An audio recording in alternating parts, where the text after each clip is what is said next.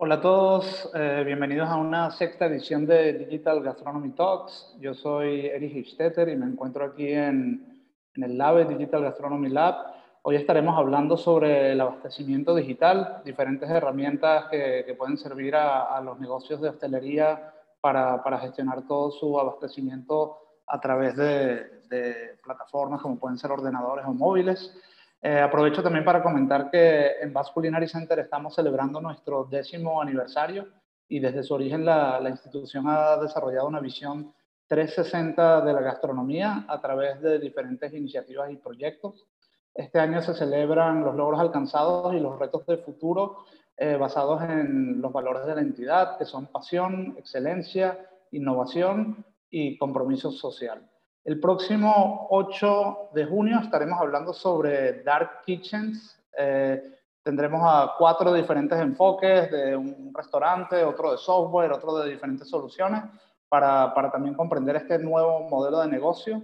Hoy estaremos hablando sobre el abastecimiento. Nuestra primera invitada es Cristina Ortiz de Macro. Eh, Cristina es licenciada en periodismo, tiene un máster en marketing digital y desde hace cuatro años en Macro no solo ha contribuido a consolidar la venta online al cliente hostelero, sino que también ha ayudado a ofrecerle una verdadera experiencia omnicanal. Eh, Cristina, si, si puedes eh, encender tu cámara. Sí. ¿Qué tal? Hola. Sí, ya te Hola. ¿Qué tal? Hola. ¿Cómo estás? Hola, ¿qué tal, Eric? Pues nada, eh, muchas gracias y nada, encantada de estar aquí compartiendo un ratito con vosotros. Gracias, gracias a ti por estar. A ver, si nos cuentas un poco, ¿en qué momento comenzó Macro a ofrecer experiencias como pedido digital o todas estas interacciones digitales? Pues en Macro llevamos más de cinco años ofreciendo esta experiencia a nuestro principal cliente, que es el hostelero, pero es cierto que no llegábamos a todos ellos y desde hace como tres años estamos dándole un impulso más digital, eh, haciendo que nuestros clientes pues, puedan pedir de, de forma autónoma. Entonces, dado el contexto actual en el que nos encontramos, en el que la hostelería, como sabéis, pues es uno de los sectores más castigados por la pandemia a causa de las restricciones, los cierres y demás. De hecho, según Hostelería de España, pues más de 85.000 establecimientos han tenido que cerrar, lo cual ha afectado a 700.000 hosteleros, etcétera. Pues bueno, derivado todo de esta situación, en macro hemos experimentado una aceleración digital brutal nos hemos puesto en la piel del hostelero con sus problemas, eh, sus necesidades, sus hábitos y demás, pues para ofrecerle todas las formas eh, posibles de compra online con el objetivo pues de, de facilitarle la vida al máximo. Eh, de ahí que uno de los principales focos pues sea eh, que nuestro cliente disponga de una experiencia totalmente omnicanal. Vale, si me puedes explicar un poco para los que no saben qué, qué significa exactamente omnicanal. Uh -huh. Sí, claro. Pues eh, omnicanal quiere decir que, que, hemos definido nuestra estrategia en base a la creación de múltiples canales de compra, eh, los cuales entre ellos pues, eh, generan sinergias, por decirlo de alguna forma. Por ejemplo, eh, si un cliente macro va a la tienda, escoge un producto que necesita, escanea el código de barras con la aplicación, consulta la ficha técnica del producto, por ejemplo, y luego, por ejemplo, puede decir, pues pido desde aquí que me lo lleven al negocio. Eh, es decir, pues puede pasar en clientes que a lo mejor compran mucho volumen eh, una vez que están en la tienda y deciden una vez allí, en lugar de realizar la compra totalmente allí, sino que se lo lleven eh, al negocio. O, por ejemplo, tenemos clientes que pueden hacer un pedido a través de la, web desde, desde su restaurante, pues de productos de, alimentación envasados, como pueden ser arroz, la leche, el aceite, las conservas, etcétera, eh, pedirlo online para recogerlo en tienda, es decir, hacer un pedido de click and collect eh, y una vez que va a recoger esos productos, eh, pasar a la tienda a comprar los frescos, eh, iría a la pescadería, la carne y demás, pues para seleccionar aquellos que más le gusten pues para su bar o, o restaurante. Entonces aquí, como veis, se podrían generar esas sinergias de tanto el online como, como el presencial, interviniendo herramientas como puede ser la app. Eh, en definitiva, eh, lo que pretendemos es que todos nuestros canales se integren de manera que la experiencia para nuestro cliente pues, sea lo más personalizada posible. Y aquí, pues, eh, canales que hemos ido impulsando eh, durante el último año, bueno, pues la distribución a hostelería o e-commerce, que es, bueno, que como decía al principio, ya lleva más años, eh, pero es verdad que con los aprendizajes que hemos tenido de, esta era COVID, de este último año, eh, pues es verdad que, bueno, que hemos aprendido un poco de qué necesidades tiene el hostelero y hemos adaptado, eh, bueno, pues lo que es la, página web mucho más a, él mismo. Pero bueno, no deja de ser un pedido online que recibe en el restaurante el servicio de, de Click and Collect, que bueno, al final ya sabéis que es un pedido online que se recoge en tienda, el servicio de entrega del que hablaba antes para aquellos clientes que por lo que sea pues, eh, tienen mucho volumen cuando van a tienda y logísticamente no se pueden hacer cargo y no lo pueden acarrear, se lo llevamos a su negocio, a su restaurante y eh, como última novedad, como último canal, eh, hemos lanzado hace muy poquito, en marzo, el marketplace específico para hosteleros, el marketplace de Macro, que es una plataforma 100% online con más de 20.000 productos de no alimentación eh, en categorías como homenaje, productos de limpieza, desechables, televisiones, etcétera, muchos más. ¿Y qué, diferencia tiene, tiene este nuevo marketplace con, con el e-commerce que teníais hasta ahora? Bueno, el e-commerce lo seguimos teniendo y el marketplace es una plataforma aparte especializada únicamente en productos, como te digo, de una alimentación y, sobre todo dedicado a la hostelería. Eso es. Ok, genial. Vale, para, imaginar un poco, supongamos un responsable de compras de, un restaurante termina su turno, eh, podría ser tarde en la noche, no tengo idea, en, tiempos normales. ¿Cómo, ¿Cómo, es ese proceso que hasta ahora venía haciendo? Tomar boli, eh, apuntar a mano, coger el teléfono, llamar a diferentes proveedores. Eh, hmm. ¿Cómo, cómo sería a través de, de, vuestras plataformas? Pues a través de e-commerce lo, que, lo que hacemos es que en este caso tanto la web como la app que tenemos están totalmente pensados para, para, nuestro cliente hostelero, como, como ya decía al principio. Eh, nosotros pensamos en la forma de vida que tiene eh, nuestro cliente y exactamente como comentas tú. Eh, sales tarde en la noche, sabes que te has quedado sin algunos productos importantes para tu menú de mañana y ahora tienes que llegar a casa y ponerte a comprar. entonces, en Macro somos muy conscientes de esta situación en la que el ahorro de tiempo es fundamental y, y por eso hemos creado pues, eh, listados de reposición con los artículos que el cliente compra de forma recurrente, eh, pues para hacerle eh, mucho más fácil la tarea a la hora de buscar entre todo el surtido, ¿no? Se lo hemos acotado un poco ahí, pues para que sea mucho más fácil a la hora de, de añadir al carrito. El propio cliente puede crearse listados personalizados, es decir, si yo tengo una hamburguesería por ejemplo, eh, y quiero hacerme un listado de salsas específico, pues puedo hacerme ese listado y directamente ahí voy y solo tengo esas salsas que yo suelo comprar y, es mucho más, mucho más ágil. O incluso puedo volver a pedir carritos guardados eh, de, otras veces, pues para, pues eso, porque le das a un botón, vuelves a pedir todo y solo te queda que repasar cantidades y eliminar aquellos que no quieres. Inclusive, una de las prácticas que más extendida está entre, entre los hosteleros, que es a lo largo del día, en función de lo que me va faltando, ¿no? Pues lo voy, lo voy añadiendo al carrito y solo me queda que al final de la jornada eh, ver todo mi listado y decir, venga, pues eh, esto está bien, es correcto y tramitar el pedido. Y ese mismo procedimiento puede hacerlo también a través de nuestra app, de forma que es mucho más fácil porque, claro, el móvil siempre lo llevan encima, con lo cual eh, facilita mucho la tarea. Claro, podrías, podrías ir, eh, por ejemplo, por los diferentes puntos de almacenaje haciendo la, lista de compra directa. Eso es, exacto. Incluso con la app puedes escanear esos artículos eh, en un momento dado y añadirlos a una lista de la compra, incluso si quieres luego también ir a comprarlos presencialmente, como tú quieras.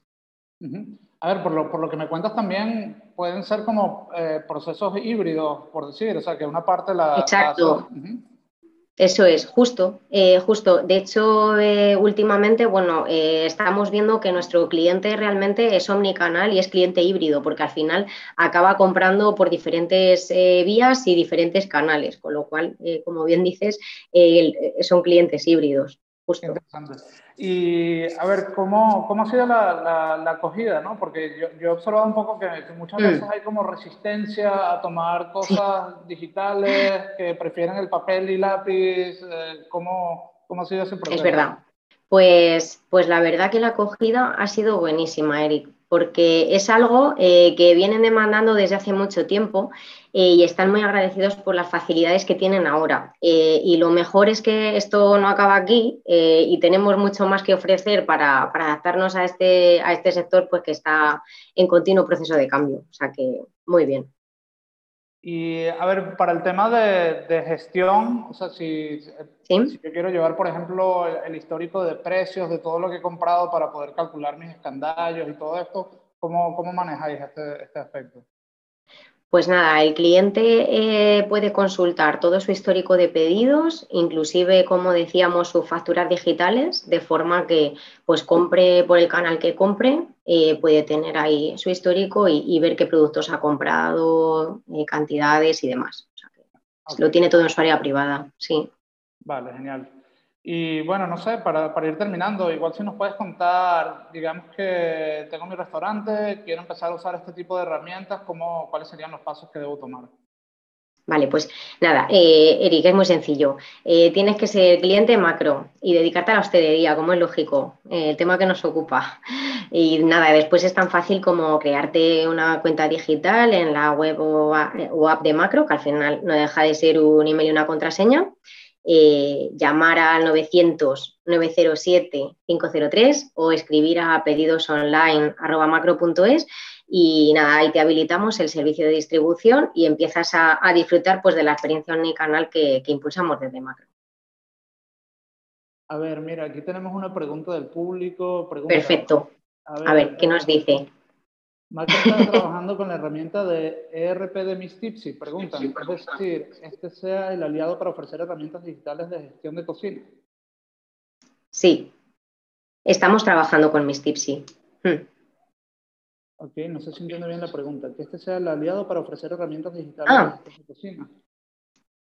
Sí, yo diría que sí. La verdad es que es una herramienta bastante potente y nosotros por eso pues hemos decidido aliarnos y nada, eso esperamos. Ok, genial. Y luego el tema de eh, estas herramientas con las que estáis trabajando, hay diferentes herramientas digitales que tenéis en un catálogo, ¿no? Desde Macro. Eh, sí, eh, o sea, tenemos en, en, la propia web tú puedes acceder eh, a la parte más de distribución, eh, que es bueno, pues lo que es el e-commerce, el click and collect y demás, y luego por otra parte eh, ya podrías acceder solo a lo que es el marketplace, para ir solo a esos productos de no alimentación especializados en hostelería, digamos. Pero bueno, lo tienes todo unificado ahí. Ok, genial. Bueno, Cristina, muchísimas gracias por tu tiempo. Bueno, gracias a vosotros por la invitación. Y nada, estamos hablando y esperamos verte, colaborar en próximas oportunidades. Sí, ojalá. Muchas gracias.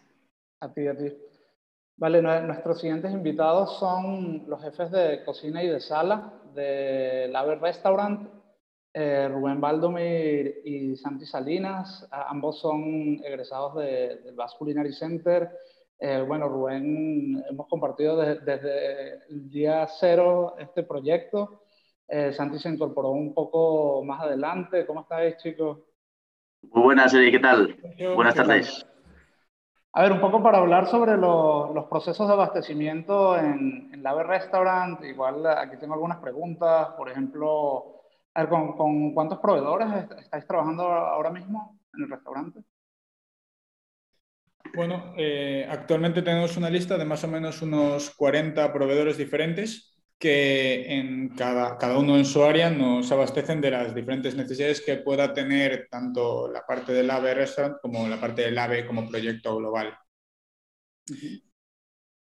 A ver, y en, en, un restaurante como este, donde, donde uno de los principales objetivos es digitalizar la mayor cantidad de procesos, ¿cómo, cómo estáis organizando la compra ahora mismo? O sea, desde, por un lado desde sala y por otro de cocina. Bueno, desde el inicio apostamos por digitalizar todo lo que es el proceso de la gestión de compras y abogamos por trabajar con, eh, en cada uno de los, de los, diferentes aspectos que componen este, todo este proceso eh, a través de una, una, app que se llama Teaspoon Lab eh, desde el inicio. O sea, ya partimos, lo conocimos cuando estábamos en, en, el grado y decimos que nos gustaba y que sería lo que, con la que empezaríamos y con la que seguimos actualmente.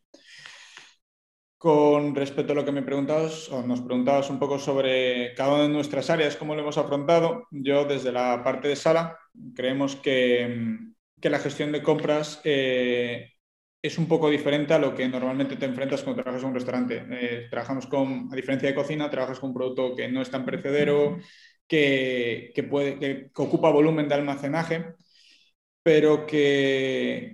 Estamos hablando de bebidas ahora mismo, ¿no? Sí, sí, sí. O sea, de la parte de sala, al final es eso. No, no trabajas tanto con, eh, tengo que comprar esto, a los tres días se me puede poner malo, tú compras y tienes que, más, más que controlar la salida, es controlar el volumen de compra para, pues, ese estocaje, cuánto me queda, cómo debo conservarlo, qué tengo que vender para que no ocupe tanto, cuánto, cuánto calculo que vendo. Entonces, en ese aspecto es, es diferente. Yo creo que Santi también te, dará una perspectiva diferente o variable de cómo hace su trabajo. Sí, al fin y al cabo, como dice Rubén, eh, en la parte de sala, pues la mayoría de bebidas alcohólicas o no alcohólicas, refrescos y tal, pues no son tan perecederas como los productos que usamos en la cocina día a día, ¿no? Nosotros, además, nuestro sistema de trabajo eh, no nos gusta sobreestocarnos en exceso y sí que es cierto, bueno, con productos como la harina, la sal, sí que hacemos un, nos estocamos a principios de mes sobre todo, y lo vamos completando, pero sí que los productos frescos intentamos pues que vengan eh, cada día, dos días, o si, lo, o si el producto pues eh, lo, puede, puede mantener un poco más, pues semanales o así, ¿no? Y ahora estamos intentando, eh, a nivel de compras, implantar un, una herramienta de, que te controla el inventario y que te actualiza automáticamente el producto que tienes tú en la casa, en el restaurante, en relación a la venta que has tenido el día. Ok, a ver, cuéntame un poco de esta herramienta, ¿cómo, ¿en qué consiste? Bueno, al final Teaspoon tú lo vas alimentando con, pues, con las recetas, con los ingredientes, con, bueno, con todo lo que hace falta para que al final salga un plato al cliente, digamos, y puedes generar almacenes eh, en el cual está integrado todos los, todos los productos. O sea, todo la, un plato de espárragos, pues tengo 5 kilos de espárragos. Si resulta que tú a Teaspoon le has dicho que una, un plato de espárragos requiere 200 gramos de espárrago, cuando hay una venta, pues ya te resta automáticamente del inventario, por lo que te quedaría 4 kilos 800 de espárragos. De esta manera también tú puedes hacer que cada producto eh, tenga un stock mínimo y que eh, al final del día, cuando sea, te salte una alerta, una alerta de, oye, que te quedan solo 400 gramos de espárrago, tienes que comprar más. Y también se puede hacer que de esta manera automáticamente te, hiciera el pedido al, al proveedor. Entonces, estamos intentando eh, intentar implantar este, esta herramienta, que lleva su trabajo, pero bueno, al final facilita muchísimo. Claro, todo el tema de inventario se, se, agilizaría un montón, ¿no? Todo eso es, eso es. Vale, y tema, eh, por ejemplo, yo sé que, que, al hacer compras, cuando se trabaja en equipo, igual hay que hablar con los diferentes responsables de partidas o de áreas y muchas veces hay que hacer como listas compartidas. ¿Esto cómo, cómo lo manejáis? Bueno, en, el AVE yo creo que, bueno, creemos en que cada área es un poco independiente porque controla más en, qué línea trabaja, ¿no? Al final, cada uno de los responsables nos encargamos de, nuestras compras, de, cada una de nuestro día a día, de los productos de nuestro día a día, según la, pero basándonos en las necesidades que nos transmiten nuestros compañeros al final ellos son los que trabajan también, tú estás supervisando, pero ellos se encuentran que están en la barra, que les falta una cosa, que les falta otra y te lo van transmitiendo. Pero también eh, como responsables yo creo que vas adquiriendo una capacidad que es que ves el estante vacío y ya sabes qué te falta ahí en cada momento. Cuando echas un vistazo en el almacén y dices, pues aquí que va esto, no lo veo, es que me falta. Entonces vas un poco de cabeza sabiendo qué necesidades tienes porque ya es un hábito adquirido. Eh, pero intentando, o sea, yo creo que eso es, es como una, una, cualidad que tienen algunas personas de ver o una visión más espacial y dentro de lo que es Sala, eh, desde hace un par de meses hemos intentado implementar un, un Excel de control de, como de, de compras. En él figuran un, pues un poco el stock mínimo que necesitamos para afrontar de cada producto la, la semana siguiente y la persona que cierra el domingo se encarga de hacer un, como un pequeño inventario, porque no es exactamente lo que haríamos un inventario de, valoración, sino, eh, oye, pues eh, yo veo que me falta esto, ¿cuántas tengo? Tres, tres de ron, tres de tal, eh, tres botellas de este, ¿cuántas necesito para afrontarlo? Pues seis. Entonces ya ahí queda anotado y ya te transmiten esa información y ya está todo como un poco más registrado para saber si tienes que comprar o puedes aguantar una semana más sin hacer esa, esa inversión. Entonces estamos implementándolo, de momento estamos muy contentos con él, pero sí que queremos dar una vuelta para, para mejorarlo, que quizás la control el control de inventarios es lo que más cuesta en un restaurante, saber qué tienes, cuánto cuesta, todo eso. ¿Y por tu parte, Santi? Sí, al final, bueno, un poco lo que hablábamos antes, que en cocina, o sea, cada día vamos recibiendo proveedores y, la mayoría de cosas que trabajamos nosotros son eh, en fresco. Entonces es casi, no vamos a decir un pedido, el mismo pedido cada día, pero se va repitiendo y al final, como dice Rubén, semana tras semana te vas acostumbrando a pues que X días te llegue eh, el mismo producto que te llegó la semana pasada, ¿no? Por el histórico que tenemos de ventas también. Entonces, eso es un poco lo que hacemos. Ok. Aquí hay una pregunta de Valerie Más, un saludo para Valerie. Eh, ¿Con qué periodicidad verificáis el, stock? Nosotros ahora hacemos stock a final de mes. Estamos eh, haciendo en cuanto a cocina. Por parte de Sala, yo creo que hacemos un, inventario a final de mes para conocer la situación global, cuadrar todo, ver qué se ha podido quedar o qué ha fallado en un FIFO para limpiar lo que puede ser cualquier no, no algo que no que esté atrasado, pero que eh, pues en el proceso de entrada y salida del producto se haya podido quedar atrás o no se haya hecho bien esa gestión. Pero sí que es cierto que cuando haces eh, reposiciones periódicas, que, eh, que, es quizás un poco a lo que te enfrentas de, de, los, de los productos que más rotan, ya vas conociendo un poco también tu stock. No lo llevas registrado, pero el inventario mentalmente te vas quedando con él. Pero oficialmente, por así decirlo, sería a final de mes. Aquí otra pregunta de Eduardo Miranda. Em, ¿Controláis eh, volumen, fechas de caducidad, lotes de producción? sí, eh, ¿Cómo, lo sí. Eso también, eh, Teaspoon, también eh, tú puedes alimentarlo en base a las, las recetas que tienes, todas las subelaboraciones que van dentro de cada receta, puedes determinarle una fecha de caducidad, pues dependiendo de si el producto está pasteurizado o no, si lo pasteurizas tú en la cocina o no, y cuando generas la producción, cuando vas a cocinar espárragos, digamos, eh, puedes hacer una, etiqueta automática en la que ya te va a aparecer el responsable de, o sea, quién lo ha hecho, eh, cuándo se ha hecho y cuándo sería su fecha de caducidad. Además de que también cuando recibes el, pedido en el albarán, tú puedes eh, incluir el número de lote del producto. Es decir, que si tú tuvieras algún problema con un lote o con una producción que has hecho tú, ya sabrías directamente asociar la producción al lote del producto. Ok. Vale, ahora en un supuesto, un caso extremo, digamos, supongamos que entra un evento para el miércoles que viene de 200 personas y lo aceptáis, aceptáis el evento. ¿Cómo, cómo gestionáis una compra de este tipo? A ver, como, siempre suele ser, cada evento es, un mundo y cada uno tiene sus características y sus necesidades particulares. Al final, cada, cada cliente te plantea que quiere una cosa diferente a la anterior. Pero lo primero que debes analizar, o que solemos analizar, yo creo que son las, necesidades que te plantea, porque si no sabes qué quiere el cliente eh, y cuánto va a durar ese, ese evento, no puedes escalar y saber qué necesitas, dónde lo necesitas, cómo lo necesitas entonces, lo primero es eso, analizar las necesidades y características del, evento en sí. Siempre decimos, no es lo mismo un evento de aperitivo para 200 personas que un evento de cóctel de media tarde para las mismas personas, porque ya solo por la, hora en la que te, lo que lo vas a realizar te condiciona el consumo de un producto u otro. A las mañanas saldrá una cerveza, a las noches un vino, eh, un pincho se comerá porque es más fresco, porque hace más sol, el otro porque tienen frío, cualquier cosa de esas te puede influir. Y una vez conoces qué necesitas, cuánto necesitas, identificar el, proveedor que te puede traer cada una de las cosas, la cantidad de cada una y si entra dentro de la fecha límite de entrega o no le da tiempo porque es un evento de última hora, no llega y tienes que buscar otro que te provea de eso o, cómo afrontar esa situación de si sustituir ese producto por otro. Quizás en este sentido, la parte de sala es la como la más sencilla de gestionar en este aspecto, porque al final es producto que tienen estocado y es mover el producto, no tienes que generarlo, salvo que te pidan cosas muy puntuales.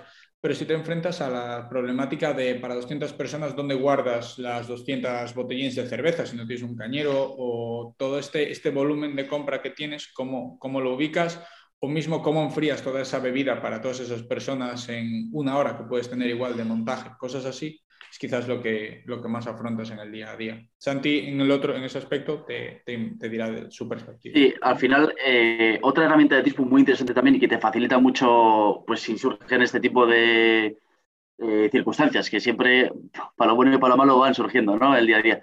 Eh, la herramienta es, bueno, planificación se llama. Al final es como un, una, bueno, un, un diario de lunes a domingo en el que tú tienes que le dices que para el domingo te hace falta 5 eh, kilos de espárrago, porque en el evento para 200 personas cada uno tiene un espárrago, y automáticamente te dice cuánto, cuánta cantidad tienes que hacer del espárrago, eh, cuánta cantidad de la salsa que acompaña el espárrago, y también sería capaz de mandarte los pedidos eh, automáticamente al proveedor dependiendo del plato que, hiciera falta. ¿no?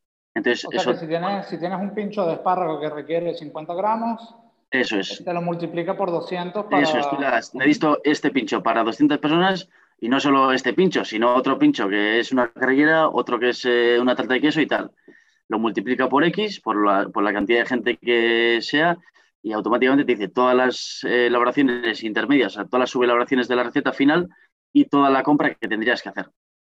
Y tú allá en la planificación te puedes organizar por días de eh, cuándo vas a hacer qué, cuándo quieres recibir tal, pero bueno, al final te, da un listado automático de todos los ingredientes que te harían falta para, ese evento. Ok, genial. Vale, y para, ir terminando, eh, ¿cómo, veis el futuro de, todo el proceso desde que se hace la lista de compras hasta que se recepciona y se tienen que gestionar albaranes? Eh, ¿Qué creéis que, son como nuevas tecnologías que, van a irrumpir en, en este proceso? Bueno, en cuanto a compras y al baranado y tal, eh, o sea, considero que Teaspoon es una herramienta ya súper avanzada. Sí que es cierto que a veces lo más tedioso en el día a día es eh, ir añadiendo el número de lote de cada producto. O sea, al final recibes tantas cosas que requiere mucho tiempo ir añadiendo el número de lote de cada producto. Entonces, una aplicación que, te facilitara ese paso, o sea, te, quitaría muchísimo trabajo.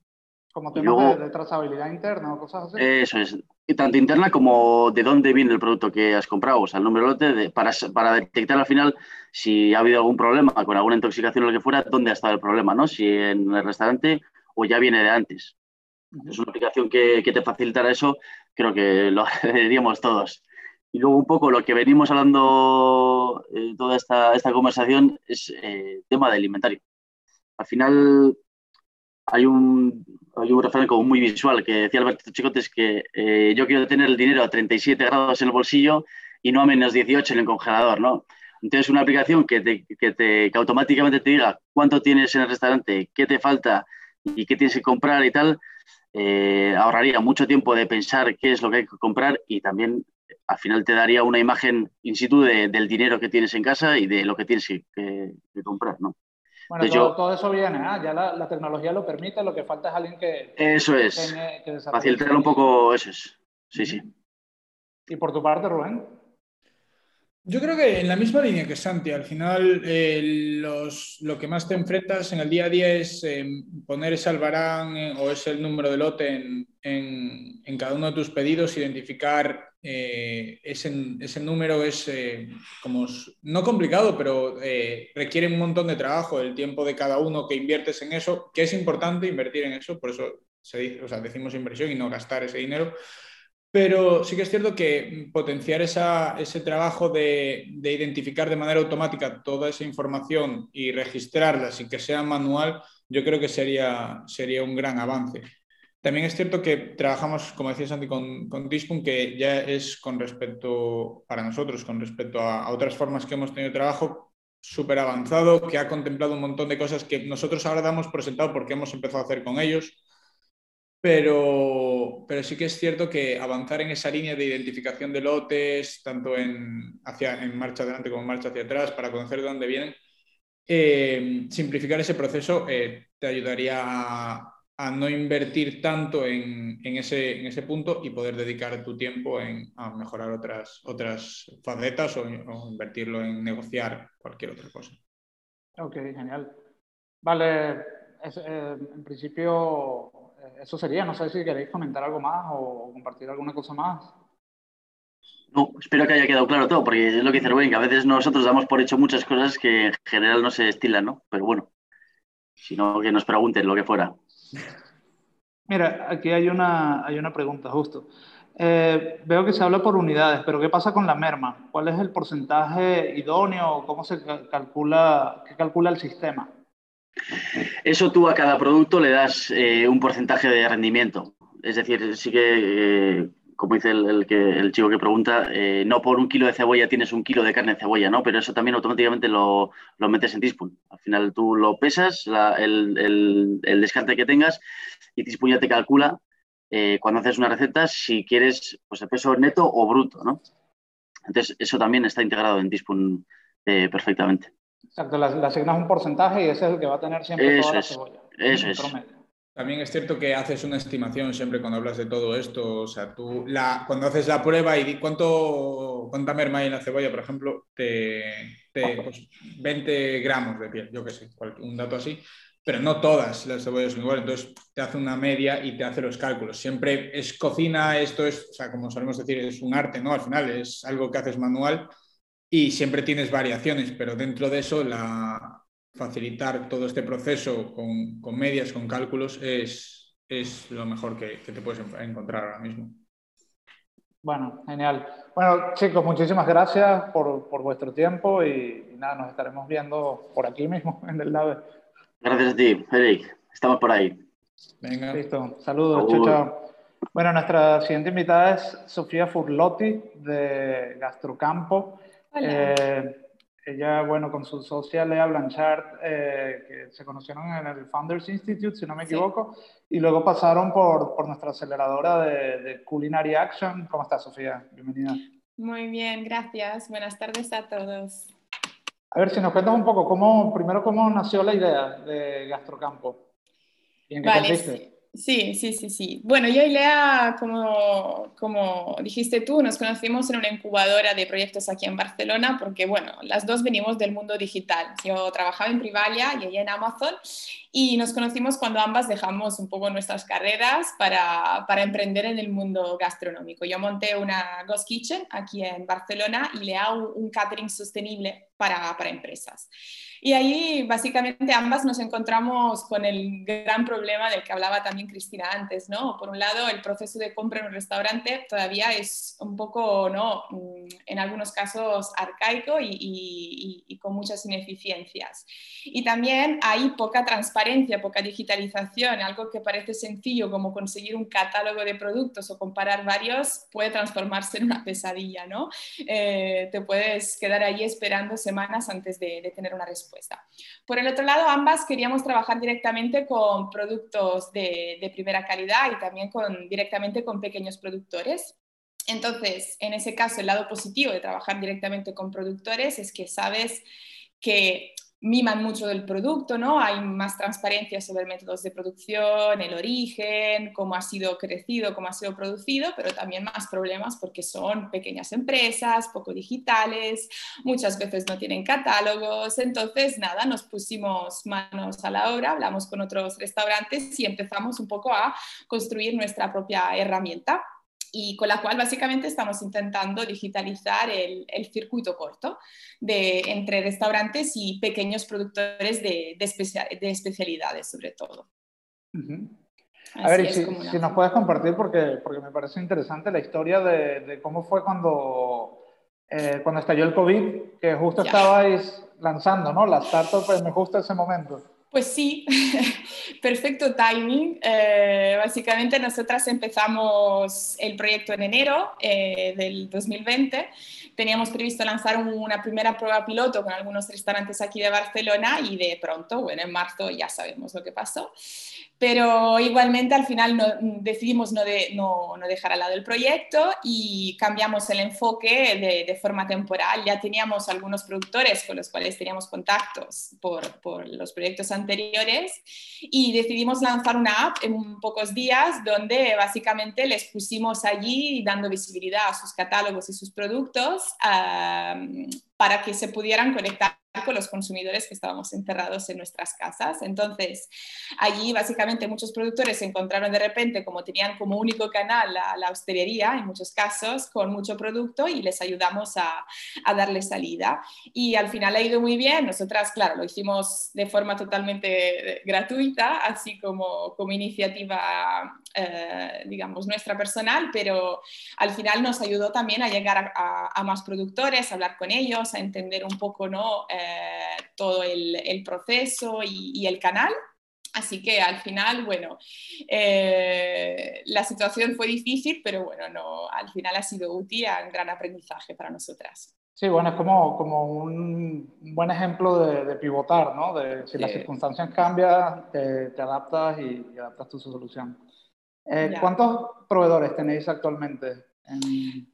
A ver, ahora mismo tenemos a unos 100, sobre todo aquí en Cataluña, pero, pero bueno, también fuera de Cataluña tenemos a pescados de lonjas de Galicia, tenemos algas también de Galicia, algunos también en País Vasco, eh, tenemos productores ganaderos de carne de pasto, bueno, por todos lados de España. Eh, sí que nos estamos enfocando sobre todo y estamos trabajando con restaurantes aquí de, de Barcelona, sobre todo, y de Cataluña en realidad, eh, con un restaurante de Madrid, pero bueno, nosotras ahora estamos en fase inicial, entonces estamos validando ¿no? la plataforma con pocos restaurantes, a medida que nos van pasando feedback estamos adaptando la plataforma para que, sea realmente útil para, los usuarios y luego en septiembre ya lanzaremos la versión 3 de la plataforma e intentando un poco lanzarlo a, a los restaurantes de, de toda Cataluña de momento.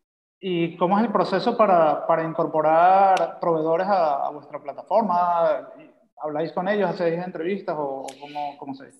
Sí, empezamos, en realidad ha sido, esa ha sido la parte más fácil, entre comillas, en el sentido que empezamos con el, proyecto B2C, digamos, durante la pandemia. Y a través de ese proyecto nos llegaron de forma espontánea contactos o, productores que nos presentaban otros productores. Entramos en varias redes locales de productores, aquí sobre todo de Cataluña.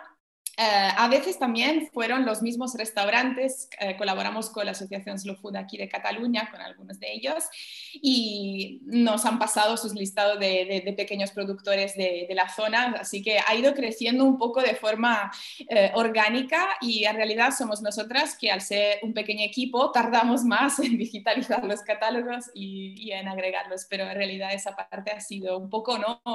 Redes que, y, que bueno, nos van llamando también de forma orgánica. Luego nosotras ahora estamos ofreciendo a los primeros restaurantes un servicio de consultoría gratuita, donde si están buscando un producto en concreto o a lo mejor buscan soluciones más sostenibles a nivel de carta, trabajamos con Jordi Limón, que es el chef de, de Slow Food, que nos ayuda con la parte de la carta y nosotras le, le vamos buscando proveedores por toda España que puedan encajar con las características que, que necesiten.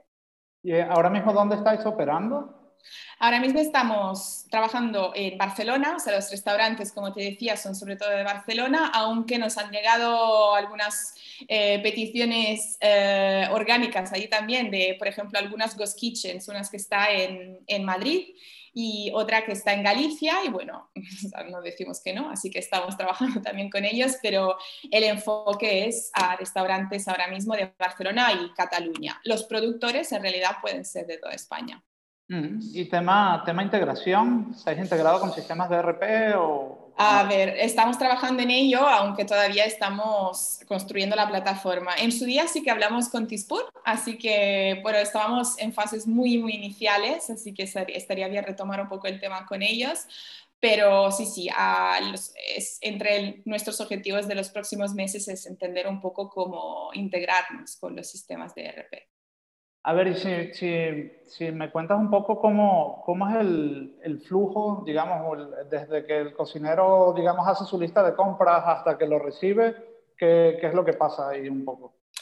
Bueno, funciona un poco como comentaba Cristina antes, o sea, entras y básicamente tienes acceso a catálogo de X mm, productores.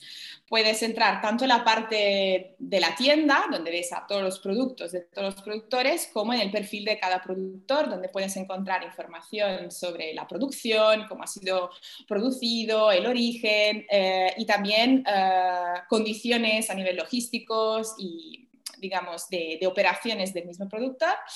Y bueno, si encuentras algo que, te interesa, puedes pedir muestras eh, o puedes incluso comprar el, producto y, nada, es, un e-commerce normal, pero enfocado a, restauración con precios, claro, para, para la hostelería.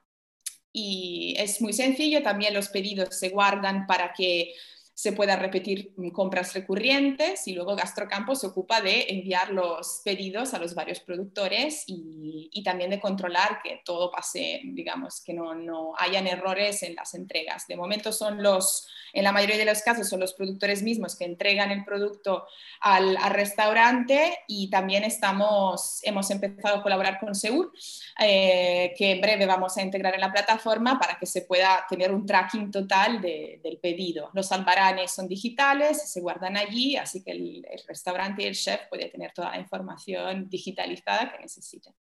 Ok, mira, aquí hay una pregunta de Valerie Massa. Eh, ¿Cómo realizar la, actualización de los inventarios que disponen los productores y que ustedes ofrecen a través de Gastrocampo? Eh, ¿Se puede comprar a través de Gastrocampo de forma automática o funciona como consulta y vínculo solamente? No, no, se puede comprar directamente, o sea, funciona como, como un e-commerce normal, como un marketplace, porque al final son tantos, es una plataforma que te permite, al productor tener como su parada digital, ¿no? Y vender sus productos. Pero se puede finalizar, se puede comprar de varios productores a la vez y al final tienes el detalle eh, de todo lo que has comprado, de qué productor viene, en cuánto tiempo se, se entregará y toda la información.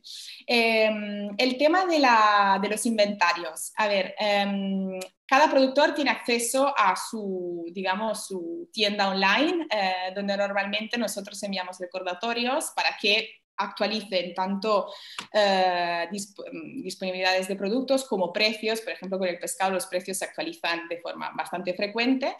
Y, mm, luego, eh, en el momento en el que el restaurante pone, digamos, hace el pedido, el productor tiene como 24 horas para confirmar eh, el pedido o rechazar el pedido o actualizar cantidades. Luego el restaurante recibe la notificación y si quiere confirmar el pedido, aunque hayan cambios, lo puede confirmar o no, o lo puede cancelar. Normalmente nosotros buscamos una alternativa en ese sentido cuando un productor no, no tiene el inventario actualizado de momento. Allí también estamos trabajando con los restaurantes para ir mejorando todo el proceso.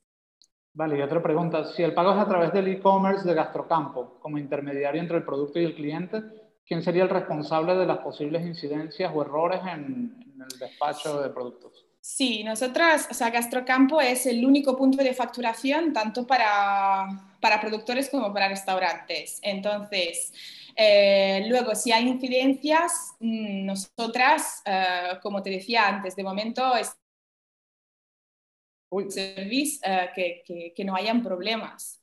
¿Me escuchas? Se congeló un segundo, si puedes repetir la última frase, por favor. Sí, sí, sí, sí, sí. Si hay incidencias eh, o errores, eh, nosotras controlamos y nos encargamos de gestionar la relación con el productor. Por ejemplo, nos ha pasado que a lo mejor llegan cantidades erróneas o ha llegado un producto que, que digamos, no, no estaba en el pedido. Entonces, al tener el albarán digital, y el productor tiene que confirmar cantidades y productos, si hay, mm, digamos, cosas que no cuadran a nivel de entregas, claro, está todo allí, entonces nos ocupamos de reembolsar el restaurante o de buscarle una alternativa, como decía antes. Nosotras eh, estamos ahí atentas para que todo esto, digamos, em, esté controlado y nos ocupemos de gestionar las incidencias y no sea el chef que tiene que llamar al productor y gestionar todos los problemas. Mm, genial.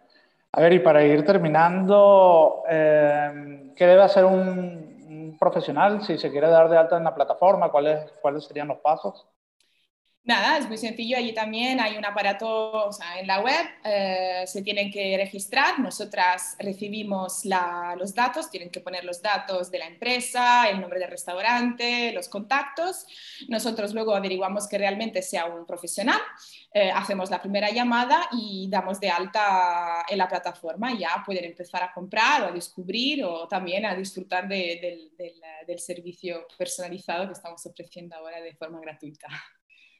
A ver, y hay otra pregunta más de Eduardo Miranda. Pregunta, estos temas de incidencia, de evolución, ¿cuánto tiempo toman ser resueltos? A ver, por ejemplo, em, como decía antes, el productor tiene 24 horas para, para, confirmar o no el pedido en algunas partes o en todo. Entonces, si hay, por ejemplo, cantidades que no cuadran, ya se sabe en, en menos de 24 horas. Eh, devoluciones también, o sea, ahora mismo son 24 horas. En el momento en el que el restaurante recibe el pedido, si hay incidencias, hay, hay forma de, digamos, eh, poner la incidencia en el sistema y nosotras eh, llamamos al productor y nos encargamos de solucionar el problema. ¿Y tiempo de entrega? Tiempo de entrega, claro, ahora de momento depende mucho de, cada productor, pero al comprar el producto, al agregar el carrito, en el carrito el producto, se ve toda esa información. Eh, entonces, por ejemplo, no sé, yo si estoy así, ahora hay, muchos productos de especialidades, ¿eh? no estamos hablando de fruta y verdura o de, entre comillas, commodities, pero eh, cada vez que se visualiza un producto hay toda esta información. Te llegará ese día o se entrega normalmente 24 o 48 horas y tienes toda la información en el momento del pedido. Ok. Wow, hemos cubierto un montón de, temas en 10 minutos. Eh, bueno, yo creo que está todo súper claro. Eh, muchísimas gracias, Sofía. y, a ver cuándo vienes a visitarnos por acá finalmente. ya, ya, lo tenemos pendiente. Hemos estado intentando hacer algo aquí en conjunto. Lo organizaremos en breve, sí, sí.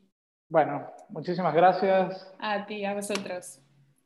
Vale, nuestro siguiente invitado es Rafael Tugués, es el CEO de eh, Teaspoon Lab, que ha sido mencionado un poco por, por los anteriores speakers. Eh, él es desarrollador de software.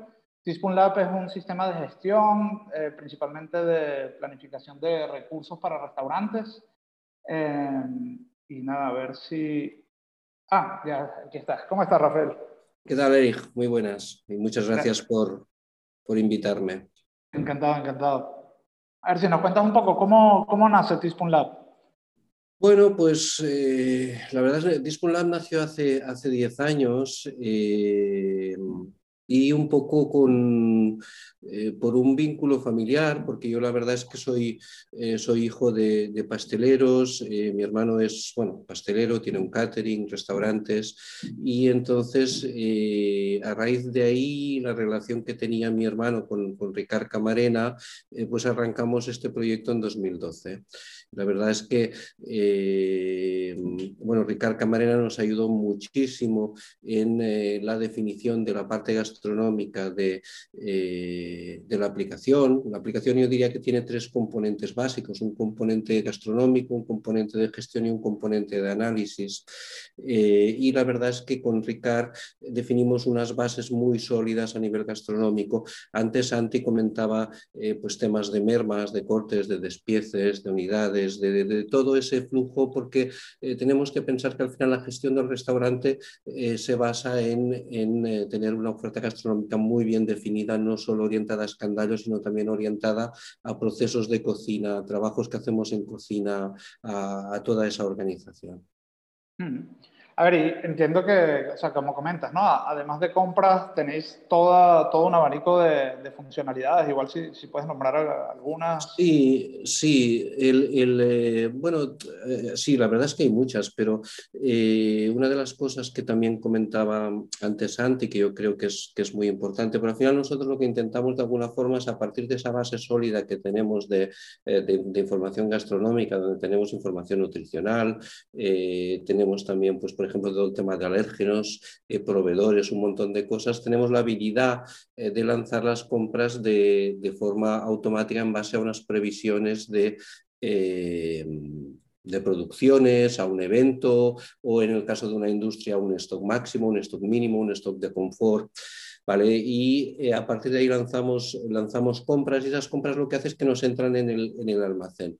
Y como Santi decía muy bien eh, antes, lo que hacemos es que a partir de las ventas, que lo que hacemos es vincularnos con diferentes TPVs, es descontar, eh, descontar ese teórico que en teoría nos viene de, de escándalo. Entonces, al final, una de las cosas que en general en restauración nos está pasando hoy en día, es que cuando, eh, cuando tú de alguna forma tienes tus compras eh, a final de mes, cuando haces los inventarios, que habitualmente es a final de mes, y esas compras las rectificas de alguna forma con, tu inventario inicial, le sumas el inventario inicial y le restas el inventario final, eso nos da un consumo para el periodo. Y ese consumo eh, dividido en las ventas es lo que nos daría el, food core real de ese periodo. Entonces, ese food real muchas veces no coincide con, con, el que nosotros en teoría teníamos en base al escandallo, que es el que llamamos el, el teórico. Y ese juego eh, cuando nosotros estábamos esperando un food cost de un 30% o de un 25% y realmente lo que vemos es que estamos obteniendo un 30%, pues ese 5% de diferencia es muy importante intentar detectarlo y corregirlo.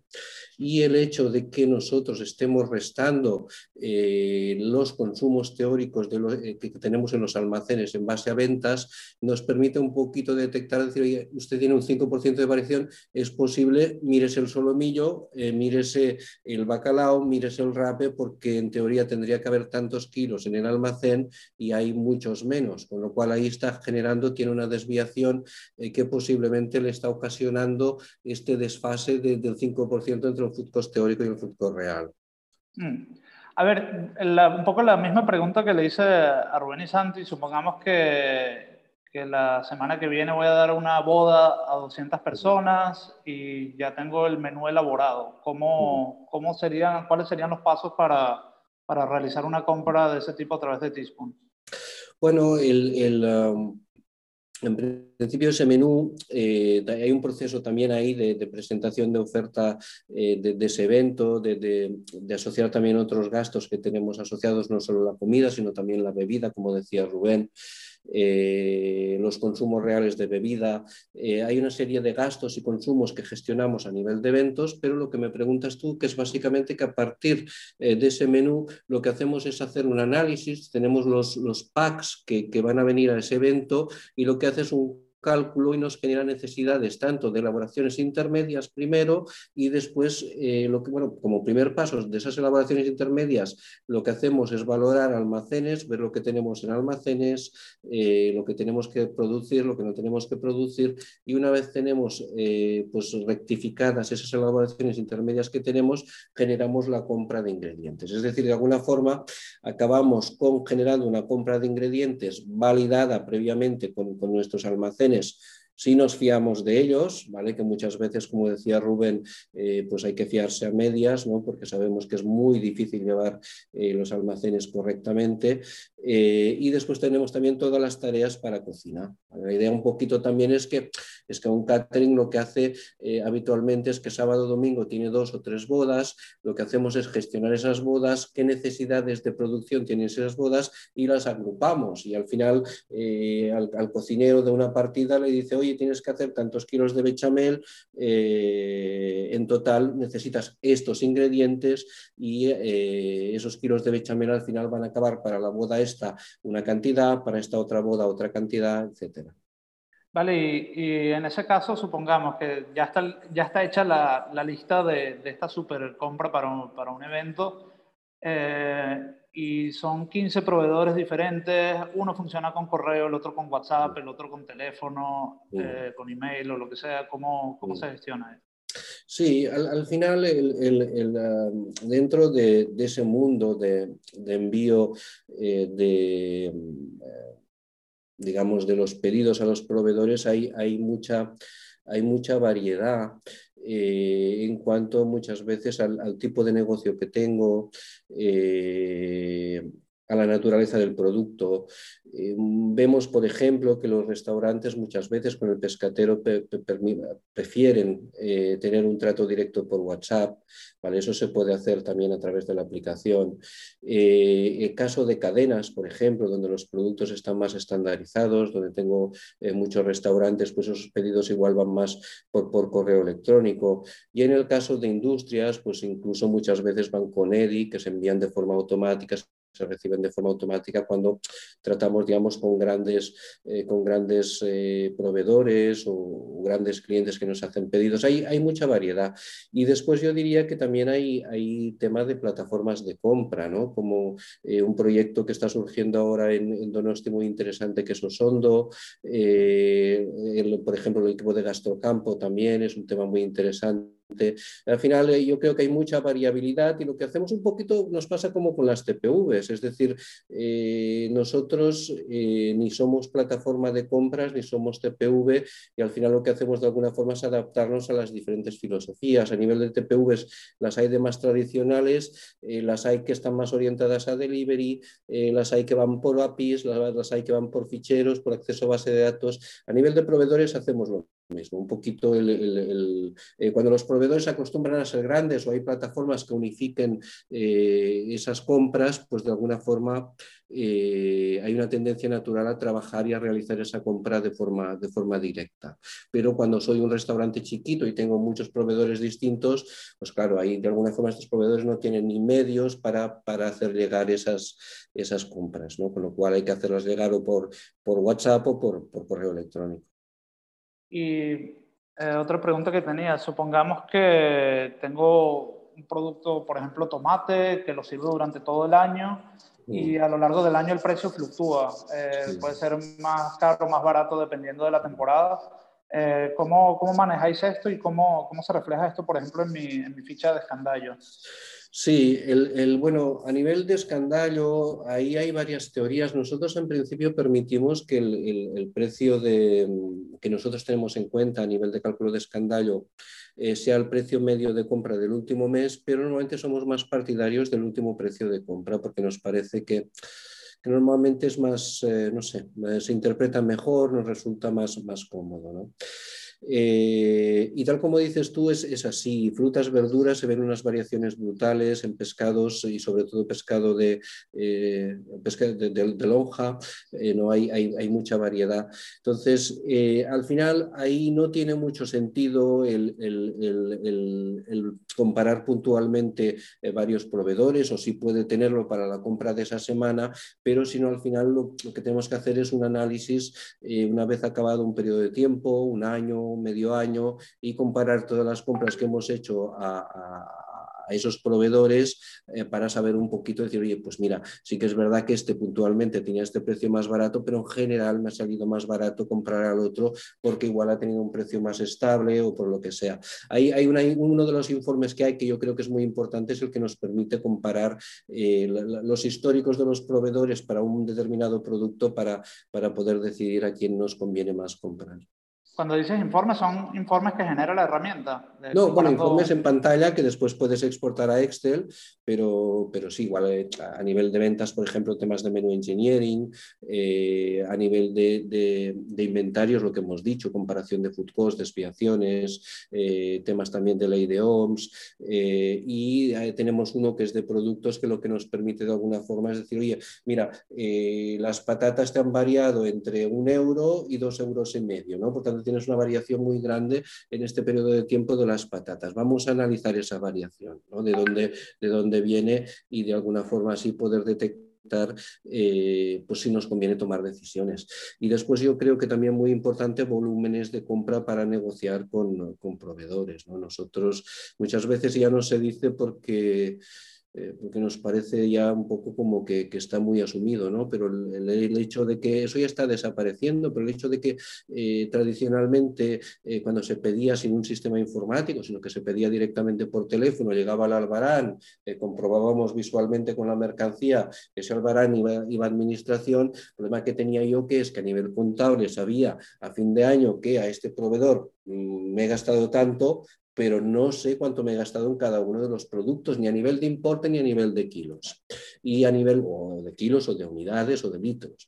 Pero esa, esa compra a nivel de volúmenes de, litros, de kilos, yo creo que es vital para que podamos eh, después buscar eh, proveedores alternativos y pues plantear temas, oye, eh, por mil kilos de nata el año que viene o mil litros de nata, ¿qué precio me harías? Y, ahí eso es, a veces no se dice porque, porque ya es como muy evidente, ¿no? pero yo creo que ahí hay una ganancia brutal en, en poder de alguna forma tener ese poder de las cantidades compradas de cada producto para poder pues negociar y buscar alternativas. ¿no? Porque lógicamente si hablas de dinero es, es, más difícil. Lo que realmente me aporta valor, oye, te voy a comprar tantos kilos de, de solomillo el año que viene, ¿qué, qué precio me dejas? Y a ver, un poco la misma pregunta que le hice a, Sofía y a Cristina, eh, ¿cómo sería la, la, experiencia de usuario de este, por ejemplo, jefe de cocina que está terminando su turno y y va a ser el proceso de compra? ¿Cuáles serían un poco los pasos y, qué ocurre allí? Nosotros eh, creemos bastante, eh, por, por, por, experiencia y tal, que el proceso de compra tiene que ser eh, racional. Es decir, y antes comentabas un poquito, Rubén comentaba, el hecho de que cada, cada, cada Santi, ¿no? de que cada jefe de partida le hacen llegar sus necesidades, eh, esas necesidades se analizan, eh, se analiza el almacén y se genera el pedido. Para mí es muy importante eh, el que podamos de alguna forma, que la compra no sea impulsiva, sino que sea racional. Y para eso lo que hay que hacer es sentarse y dedicarle 10 minutos, 15 minutos cada día a un poquito a, a, recoger las necesidades que cada, cada, jefe de partida nos hace llegar y analizar un poquito eso y, generar los pedidos. De hecho, nosotros hemos visto que en general, eh, cuando los pedidos se realizan de forma eh, analítica y estructurada, eh, se compra mucho menos que cuando se realizan de forma impulsiva. Yo creo que, por tanto, ahí es, es muy importante el dedicarle un rato. Vale, eh, ¿cuáles serían los próximos pasos para Teaspoon Lab que, estáis proyectando de, cara al futuro en el corto o medio plazo? Bueno, hay varios proyectos, hay temas de integraciones con, plataformas de, bueno, de tema de digitalización de albaranes, por ejemplo. Eh, ¿Qué sería esto, si, me puedes comentar? Bueno, estuvimos hablando un poquito con, con Jado, que vamos a ver ahí pues, si, si hacemos algún paso a nivel de, a nivel de, eh, de digitalización de albaranes, aunque realmente la verdad es que eh, nosotros somos mucho más partidarios de que el pedido se genere desde inicio, que quede constancia del pedido y el hecho de digitalizar albaranes muchas veces me da eh, esa como tendencia un poquito o esa idea de que puedo entrarlo a posteriori. Yo creo que eso muchas veces puede perjudicar la gestión de un restaurante. Pero bueno, estamos, estamos en ello. Y después hay, hay un par de temas que, que personalmente me parecen muy interesantes. Eh, uno tiene que ver que eh, nos hemos dado cuenta que en los grupos de restauración grandes, eh, cuando se produce algún problema de recepción de albaranes a nivel de, por ejemplo, yo qué sé, pues que, que, que, el precio que me ha llegado el albarán no es el esperado, ahí se produce como un flujo de, eso se da mucho también en Dark Kitchens, de, como de, de diálogo con administración para corregir ese, ese, ese error ese flujo de, esa conversación, ese flujo de, que se genera, eh, muchas veces eh, no, hay, no, hay una, no queda una constancia de todo lo que se está pasando. Entonces, queremos hacer un poquito más un control de un flujo de incidencias eh, de todos los pasos que vamos haciendo, de cómo los vamos verificando, de todo eso. Y si me permites una última cosa, eh, a nivel de pastelería, no tanto en restaurante, eh, uno de los problemas que tenemos es que lo que realmente es más costoso es la mano de obra. En restaurante también, pero, pero en pastelería eh, mucha gente se nos queja de que al final el coste del escandallo pues realmente tampoco me aporta, pero, pero, pero realmente el coste de personal es lo que realmente eh, me aporta más. ¿no? Eso sí que es cierto eh, que, que, hay ciertos entornos, en un restaurante es más difícil de medir, eh, pero en un catering pues sí se puede un poquito medir, en una industria también, en una pastelería también, porque hay procesos como más lineales ¿no? que hace una persona y que va, va siguiendo. En un restaurante va un poco más, todo un poco más a lo loco, ¿no? organizado, pero a lo loco. Eh, y entonces la idea también es que ese, coste de personal nunca es proporcional a, la cantidad producida, ¿no? Es decir, eh, producir pues, 10 litros de caldo de pescado, eh, dedico tanto tiempo, producir 20, pues dedico, no dedico el doble, dedico un poquito más, ¿no? Y en eso estamos trabajando para reflejar de forma fidedigna pues, esa, esa, variación de coste en función de, del volumen de, la producción real. El coste de personal como incorporarlo al escandallo, ¿no? Digamos. Sí, sí, sí, exacto. Interesante. Vale, y, por último, eh, si alguien se quiere dar de alta en la plataforma, ¿cuáles son los pasos que puede empezar a hacer? Bueno, al final el, entrar en la web de Teaspoon Lab, eh, Lab eh, T, spoon de, cuchara, eh, lab de laboratorio.com, teaspoonlab.com, eh, y ahí, eh, bueno, tiene un formulario de contacto, tiene también un, sitio donde puede ver la, aplicación y, bueno, y cualquier cosa. Desde, de hecho, si le da el botón de inicio, verá que hay un botón que pone no soy usuario registrado y le permitirá acceder y desde ahí nos puede contactar también con un bot para lo que, para lo que necesite. Genial. Bueno, muchísimas gracias, Rafael, por, haber compartido esto con nosotros. A ver, tenemos una pregunta. Eh, Eduardo Miranda, ¿el escandallo no creerás que se dispara si se vinculan a todos los que intervienen en un proceso? Mm, no entiendo. Eh, yo entiendo que esto es en relación a lo del coste personal. O sea, si, se involucran todas las personas. Ah, sí, sí, sí, sí, sí. de, hecho, Eduardo, por eso decía un poquito Sí, sí, sí, por eso decía un poquito que eso no tiene sentido en un restaurante.